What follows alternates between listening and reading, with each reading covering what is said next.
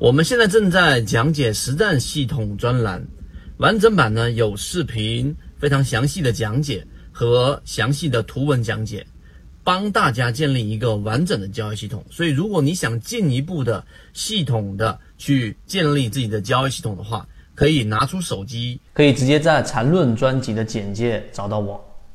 首先，级别思维呢，啊，有的人会认为说，不就是换不同的周期来看待一个事物吗？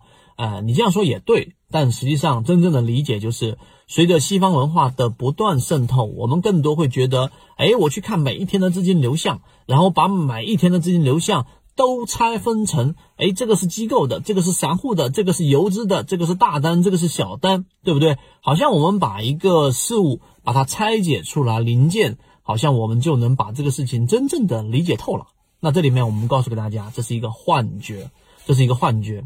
我们古人就已经告诉给我们过，就是我们要看待一个事物，一定要跳脱这个事物本身。昨天我们举的例子就像是一个箱子，一个箱体。我们在箱子当中，我们永远有一个极限，就是箱体的顶部啊，还有我们跳起来都能摸得到，或者说是它总有一个极限位置在那里。这是第一个特点。第二个特点就是我们总是穷尽我们的智慧都没有办法理解完这个箱子里面的复杂运作。这是第二个特点。第三个特点就是我们永远没办法提起这个箱子。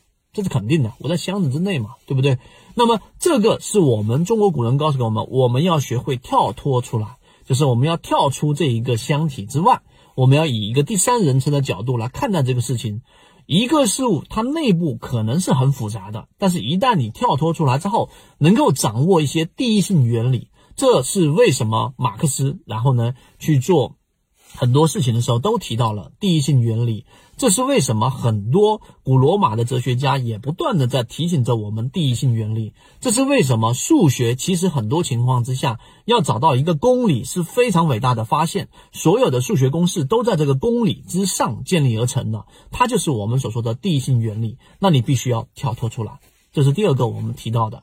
第三个就怎么样跳脱出来呢？那我们的建议就是：第一，你要有一个圈子，不断的给大家。提供进化的养料，然后我们提到了缠论，我们提到了油脂，我们提到了左脑护城河，对吧？也就是基本面的怎么样去寻找到护城河的。虽然说还没有深入到很深很深的地方，但是我认为啊，就像我们一直推崇大家的查理芒格的那个思维格栅，你要有不同的模块。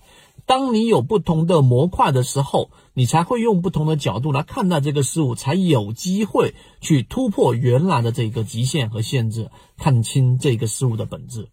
所以有时候啊，我们前面给大家讲到一些无关技术分析、无关到实际交易的这种交易哲学的时候，很多人是感觉好像对交易没有帮助。恰恰相反，我自己本人和我们圈子里面一部分人。观点跟我一致，就是其实当你理解交易哲学之后，再加上你有一个交易系统的时候，那基本上交易就不是一件特别特别难的事情。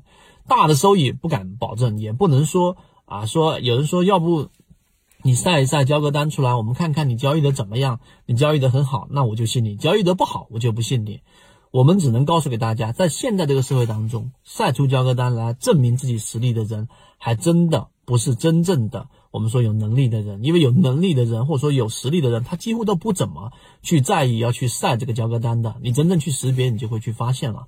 当然这个是题外话。所以今天我们讲了这一个呃循环之后，其实就想告诉给大家，我们还真的路漫漫其修远兮，我们还真的是需要有很长的路要去走啊！我们要突破我们自己的极限，并且我们要想办法跳脱出我们自己内心的这一种框架。那么最后，我们才有机会去获得这一种新的认知，并且有机会在交易这件事情上做到一个比较理想的结果。希望今天我们的分享对你来说有所帮助，和你一起终身进化。